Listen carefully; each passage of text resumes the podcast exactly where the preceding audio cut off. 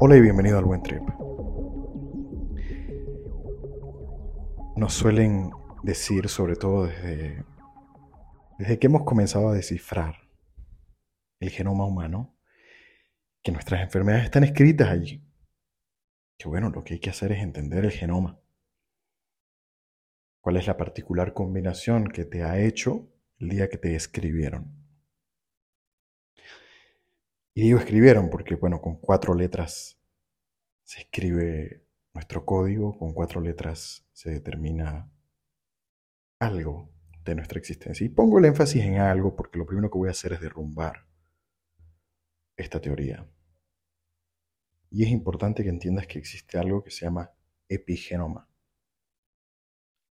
Si el genoma humano contiene una información, contiene unos genes dentro de los cuales hay genes que apuntan en dirección hacia algunas enfermedades. La verdad es que muchos de estos genes pueden no expresarse, permanecen silenciados, permanecen silentes. Se activan en algún momento de la vida. ¿Y por qué sucede esto? Porque hay algo que llamamos epigenoma, que es esta especie de software que le dice al genoma qué activar y cuándo activarlo. El epigenoma es muy sensible a lo que hacemos, a nuestro estilo de vida, a nuestras decisiones, a nuestra mente. A nuestra mente, sí. A la calidad de nuestros pensamientos, a lo que hacemos. Este determinismo absurdo que nos lleva a pensar que nuestra historia está escrita en el genoma, no entiende que la gran mayoría de nuestras experiencias es lo que termina luego determinando qué de ese genoma se va a activar y qué no.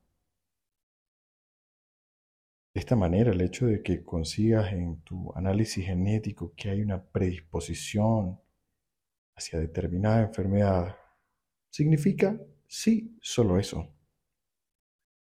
Y lo que hagas en tu cotidianidad puede determinar que eso no se exprese. Es así, indudablemente así.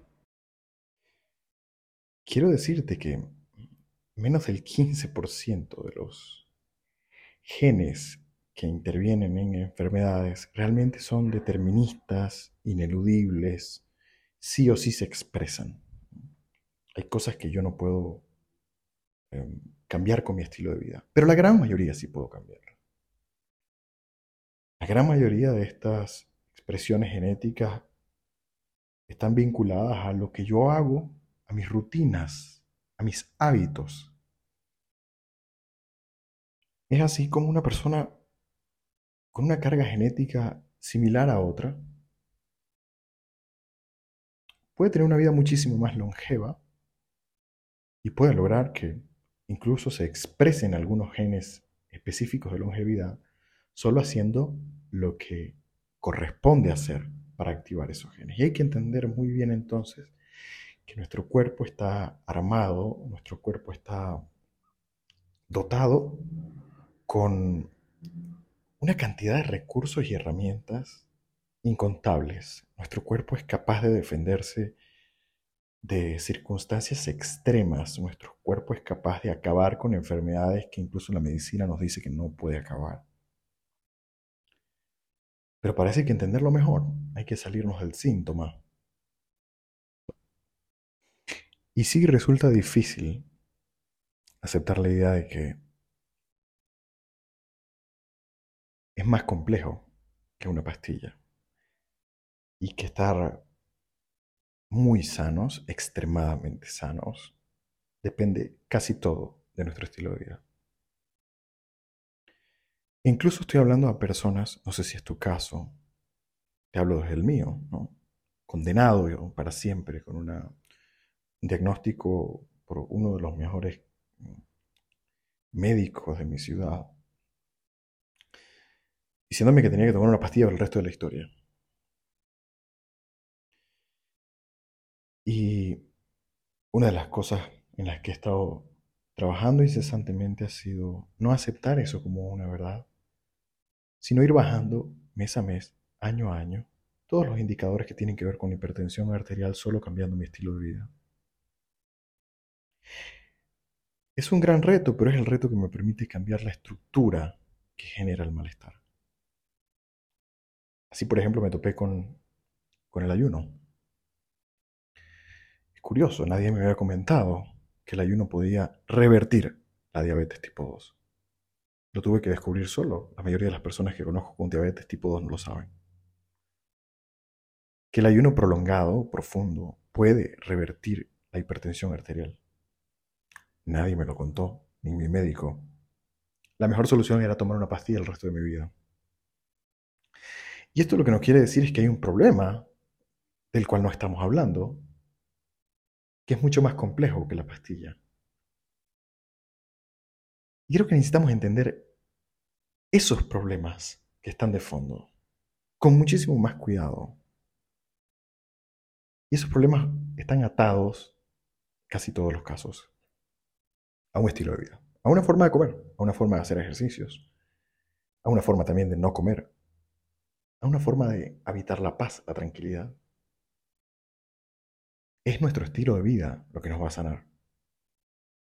Yo quiero que te comiences a preguntar hoy, ¿qué vínculo existe entre el estilo de vida y mi padecimiento?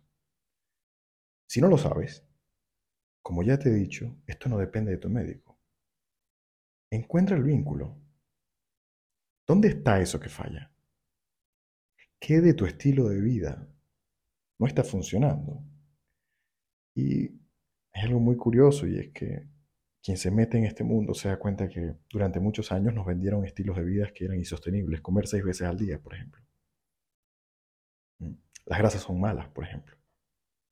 Hay que acelerar el metabolismo desayunando con un montón de dulce. Nos mintieron toda la vida. Y toca sentarse y dedicarle una buena parte de la semana a estudiar. Sí, tenemos que estudiar medicina, todos a todos los que nos interesa realmente nuestra salud.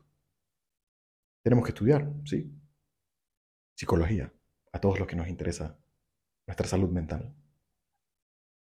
Porque no podemos confiar, ya lo he dicho, en especialistas únicamente. Buscamos su consejo, pero también lo interpelamos y buscamos una segunda opinión.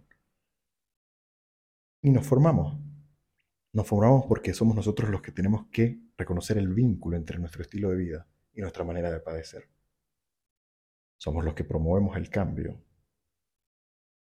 A fin de cuentas, somos los que vamos a sufrir o disfrutar el cambio. Que tengas un buen.